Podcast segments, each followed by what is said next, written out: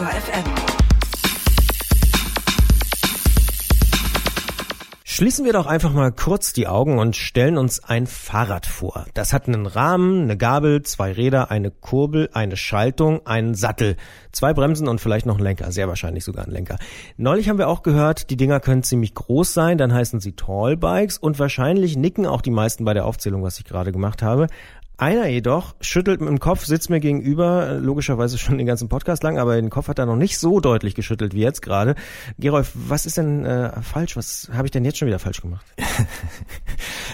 Im Unterschied zu deiner Skizze hat mein Fahrrad gerade zwei Lenker, zwei Sättel und zwei Kurbelsätze, denn ich bin gerade vier Tage mit einem Tandem unterwegs gewesen und weil an solchen Doppelsitzern, wie wir gerade gemerkt haben, doch einiges anders ist als bei gewöhnlichen Fahrrädern, sprechen wir einfach drüber. Und natürlich mit jemand, der sich richtig auskennt, der heißt Jens Klötzer vom Tourmagazin, unser Technikmann. Klingeln bei Klötzer. Die Technikfrage beim Antritt auf Detektor FM. Hallo Jens. Hallo. Ich bin jetzt vier Tage mit dem Tandem unterwegs gewesen und bin ziemlich begeistert. Und als ich dir das gesagt habe, dass ich das Gerät selbst gebaut habe, hast du die Stirn in Falten gelegt. Warum denn? Naja, so ein selbstgebautes Tandem, da schrillen bei mir sofort alle Alarmglocken. Also, ähm, weil doppeltes Fahrergewicht auf einem Fahrrad, das bedeutet eine Menge Stress fürs Material. Ähm, vor allem für die Laufräder, für die Reifen und auch und vor allem für die Bremsen, weil das Gewicht, das schiebt ja vor allem bergab ziemlich ordentlich. Und ähm, da würde ich dich gerne mal fragen, was hast du denn für Bremsen verbaut? Hast du dich darum gekümmert? Ja, darum habe ich mich intensiv gekümmert. Also es handelt sich um ein 25 Jahre altes äh, Tandem, einen 25 Jahre alten Rahmen und äh, der hatte mal Felgenbremsen. Und es gibt da so Geschichten von Leuten, die mit Felgenbremsen am Tandem lange Abfahrten gefahren sind oder fahren, ähm, wo dann die Felge so heiß wird, dass der Schlauch platzt. Das ist nicht nur eine Legende, ich kenne Leute, denen ist das wirklich passiert und ich habe mir gedacht, wenn ich das Ding jetzt wieder äh, saniere und äh, ordentlich auf Räder stelle, dann mache ich es richtig. Deswegen habe ich es umgebaut ähm, auf Scheibenbremsen. Habe eine neue Gabel bauen lassen, habe den Rahmen mit einem Rahmenbauer verändert und wir haben jetzt ähm, Downhill-Scheibenbremsen da dran. Also so ziemlich das leistungsfähigste, was man für ein Fahrrad kriegen kann im Moment, oder? Ja, also ein großer Durchmesser, 203 äh, Millimeter. Es gibt teilweise im Tandembereich noch größere Scheiben, aber das war das, was bei uns technisch möglich war und ich habe mich vorher da ordentlich belesen da kommen viele Leute mit klar. Und ja, genau, die Downhill-Scheibenbremsen habe ich mit äh, Rennhebeln kombiniert. Das ist zwar nicht ganz offiziell ähm, so, dass da steht, sie können das tun äh, irgendwo, aber ähm, man findet so Berichte und ich habe es jetzt auch ähm, nach ein paar anfänglichen Problemen habe hab ich es gut zum Laufen bekommen und funktioniert wirklich super. Hast du dich damit sicher gefühlt oder hättest du gern noch größere gehabt? Nee, hätte ich nicht äh, gebraucht. Also ja, ich habe mich äh, wirklich, wirklich sicher gefühlt. Also so diese Kombination aus wie sagt man, das, das Ansprechverhalten ist super. Also es ist super modulierbar mit einem oder mit zwei Fingern, auch von dem Rennhebel aus und hat aber hinten raus richtig Wumms.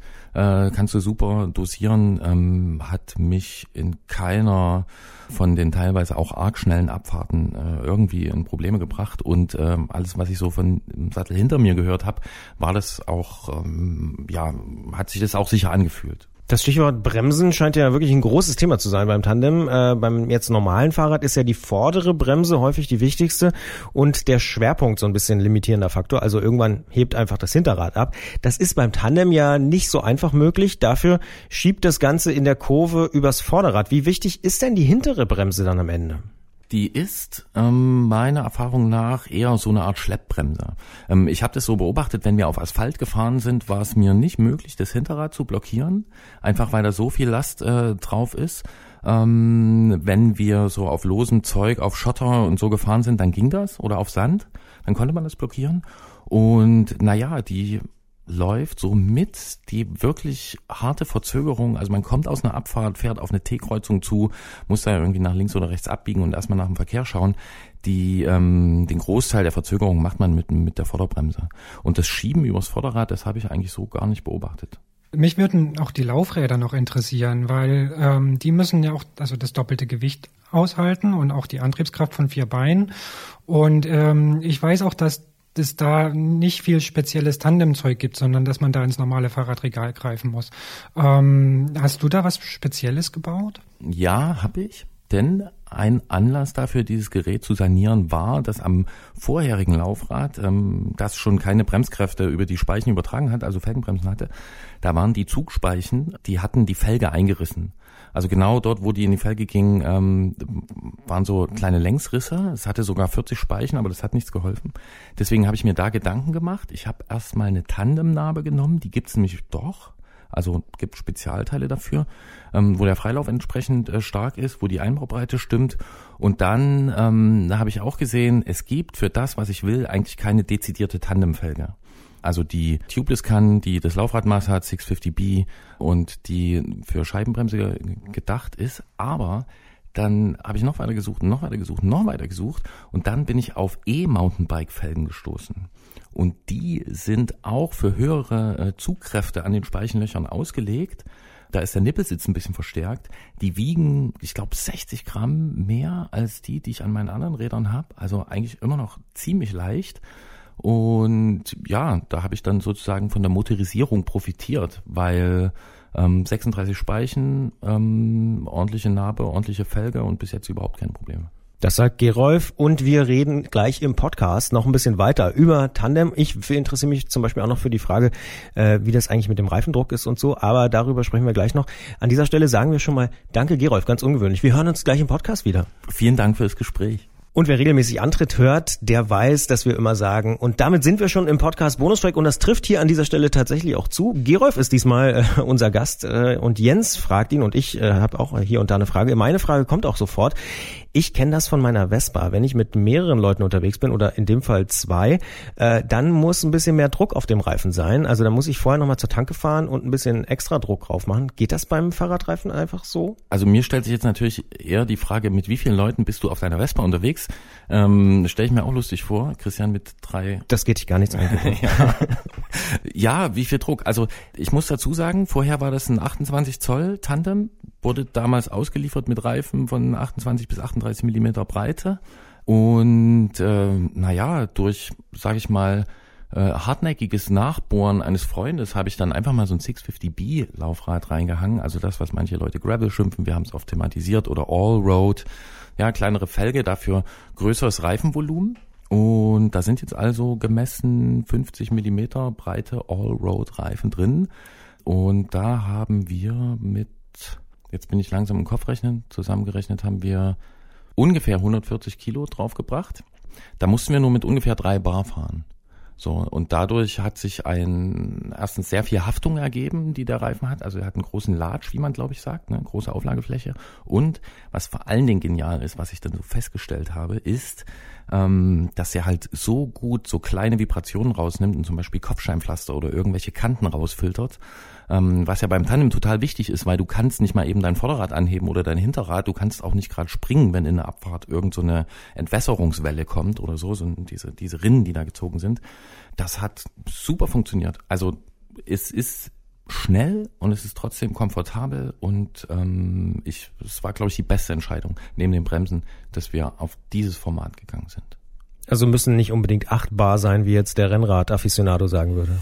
Nee, das ist ja, müssen wir an der Stelle sagen, jetzt merken wir wieder, dass Christian halt noch so ein klassischer Rennradfahrer ist, weil er acht Bar, ähm, uiuiui, nee, das muss alles überhaupt nicht mehr sein. Es geht wirklich besser und ähm, als wir angefangen haben, Probefahrten zu machen, haben wir festgestellt, dass wir so nach 100 Kilometern nicht so erschöpft waren, als wenn wir da jetzt auf einem einzelnen Rad gesessen haben. Und ich führe das auch auf die Reifen zurück, dass man also wirklich komfortabler sitzt und diese ganzen kleinen Erschütterungen, dass die nicht so durchkommen. Es war sehr, sehr verblüffend.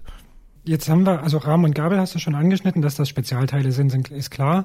Ähm, Laufräder und Bremsen haben wir drüber gesprochen. Jetzt stelle ich mir vor, dass da sonst an dem Rad eigentlich nur normale Fahrradkomponenten dran sind. Oder gibt es noch irgendwas, wo du dir besonders Gedanken machen musstest? Ja, also es gibt natürlich die ähm, zwei Kurbeln in dem Fall, wobei das halt Spezialkurbeln sind, ne? weil man zwei Ketten hat. Ähm, da kann man nicht einfach irgendeine Kurbel nehmen, sondern die eine muss halt hinten, die hintere muss zwei äh, Kettenblattaufnahmen haben, eine links, eine rechts und bei der vorne sind dann die Pedalgewinde andersrum, damit die Kette links laufen kann. Ähm, da habe ich einfach das genommen, was ich da hatte. Und ähm, ich habe mir aber bei der Schaltung Gedanken gemacht weil ich wollte unbedingt diese hydraulischen Bremsen haben, weil die so stark sind. Und da kriege ich aber fürs Rennrad nur Hebel, die zwei Blätter schalten. Ja, am Tandem hat man sonst eher drei Blätter, weil der Übersetzungsumfang äh, so groß ist, weil man so ein riesiges Geschwindigkeitsspektrum hat. Also bei uns war das ähm, zwischen 6 kmh in supersteilen Anstiegen und 90 kmh in Abfahrten. Und ähm, deswegen habe ich eine Rennrad, einen Rennradkettenblattsatz mit einer großen Mountainbike-Kassette kombiniert. Und das hat ganz gut hingehauen. Also tretbar war es von 6 bis 55, maximal 60 und den Rest hat dann die Hangabtriebskraft gemacht. Und noch eins fällt mir ein, ähm, Sättel. Sättel sind ein wichtiges Thema, weil man kann sich viel weniger bewegen auf dem Rad, wie man das sonst macht. Also einfach mal aufstehen zum Entlasten, ähm, muss man sich halt erst einspielen dafür. Und deswegen haben wir da glücklicherweise äh, gut ausgewählt. Hm, das halte ich für sehr wichtig am Tandem, weil ansonsten wird es so nach 50, 60, 70 Kilometern eine ziemliche Schmerztour. Klingt auf jeden Fall so, als ob es jetzt auch nicht nur so ein kleiner Ausflug um den Block war, um mal Tandem zu fahren, sondern schon nach einer eher sportlichen, ausdauernden Betätigung. Ja, war eine Veranstaltung, die hier so Leute aus dem Umfeld gemacht haben. Sehr schöne Viertagestour. Wer sich erinnert, wir hatten vor einiger Zeit mal über die Friedensfahrt gesprochen äh, mit Kira hier aus Leipzig. Die ist jetzt Organisatorin, Mitorganisatorin der Cyclistica nennt sich das, diese Ausfahrt. Ähm, hat sich aus dieser Friedensfahrt raus entwickelt ähm, und das waren vier Tage mit, wir hatten glaube ich knapp 500 Kilometer und jeden Tag so zwischen anderthalb und zweieinhalbtausend Höhenmetern war schon deftig. Du hast gerade schon über die Geschwindigkeiten so ein bisschen gesprochen. Jetzt so aus meiner bescheidenen Tandem-Erfahrung, ich bin noch nicht viel Tandem gefahren, aber ähm, die Logik sagt, dass man mit doppelter Leistung in der Ebene deutlich schneller ist, weil man ja nur einmal Luftwiderstand hat oder nur ein bisschen mehr. Ähm, wie ist es dann bergauf und bergab? Wie sieht es da aus? Bergab habe ich eben schon angesprochen. 90 ähm, km/h. Wir haben das ein paar Leuten erzählt, die haben dann mit großen Augen uns angeguckt und ähm, so ein bisschen ungläubig ähm, das Ganze äh, so kommentiert. Es klingt vielleicht für den einen oder anderen ähm, gefährlich. Ich glaube aber, dass es sicher war, weil so ein Rad, also so ein Tandem, das liegt halt wie so ein Schiff. Durch den Radstand, durch den, durch den Anpressdruck, ähm, die Traktion, das liegt viel ruhiger. Und es war in keiner Situation so, dass wir irgendwie das Gefühl hatten, wir haben das jetzt nicht mehr unter Kontrolle. Das war ein ähm, schöner Straßenverkehr, war einsehbar. Also so schnell wird man dann. Bergauf ist es, ja, würde sagen so 6 kmh im kleinsten Gang, super steile Rampen also die Leute, die das machen, haben sich da viel Mühe gegeben, die Strecke immer über kleine Straßen und Wege zu führen, damit man seine Ruhe hat. Und das bedeutet halt auch, wenn man so ähm, Täler quert, ähm, dass man steil abfährt, aber auch richtig äh, steil bergauf. Das war dann schon ja, deftig. Das heißt auch, dass so Mitfahrer, die jetzt mit ihrem äh, alleine mit dem Rad unterwegs sind, die müssen sich ein bisschen anpassen, wenn Tandem mitfährt. Ja, wahrscheinlich schon. Also es sei denn, man ist super eingespielt, super fit, also zwei richtige krasse Sportler, die können am Berg ähm, vielleicht dann richtig mithalten mit anderen fitten Leuten auf dem Rennrad. Uns ist das nicht ganz gelungen. Also da sind wir einfach nicht so trainiert und bergab oder in der Ebene war es dann oft so, dass Leute bei uns im Windschatten waren und naja, wenn es dann nach unten ging, dann waren die halt weg, wenn wir uns umgedreht haben.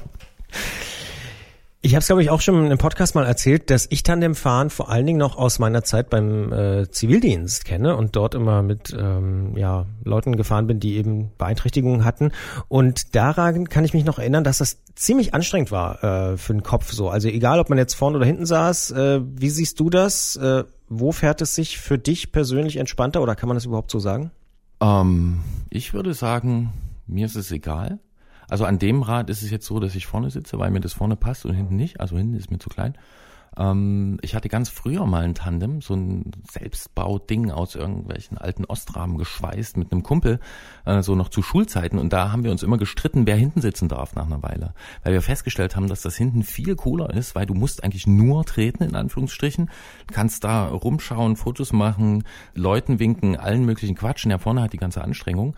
Jetzt äh, fahre ich aber auch super gern vorn.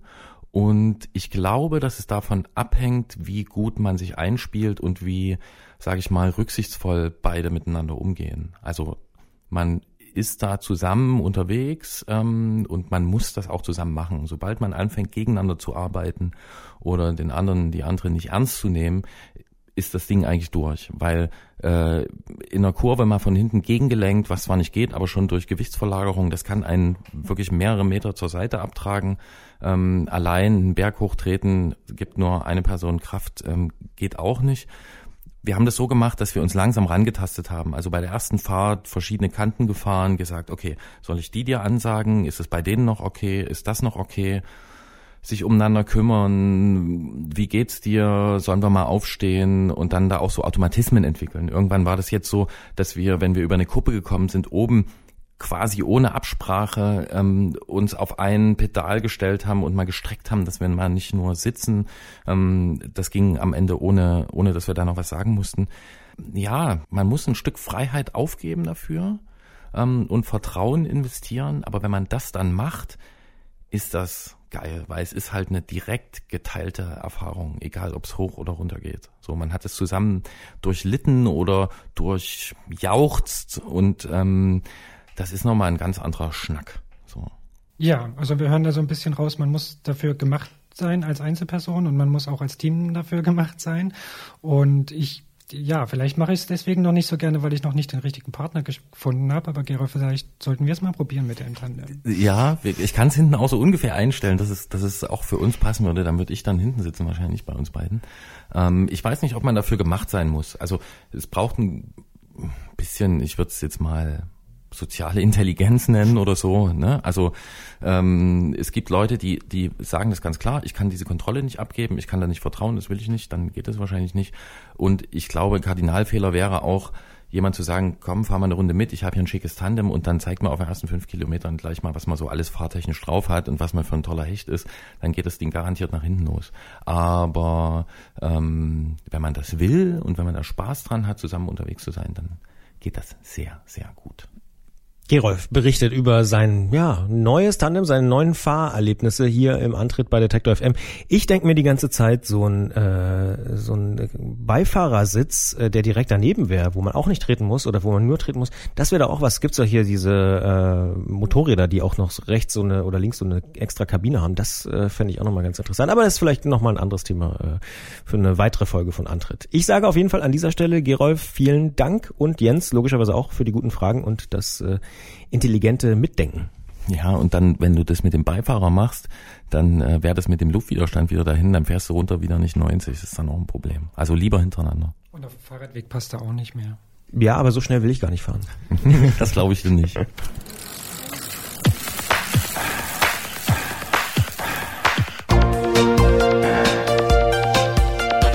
Antritt. Alles rund ums Radfahren bei Detektor FM.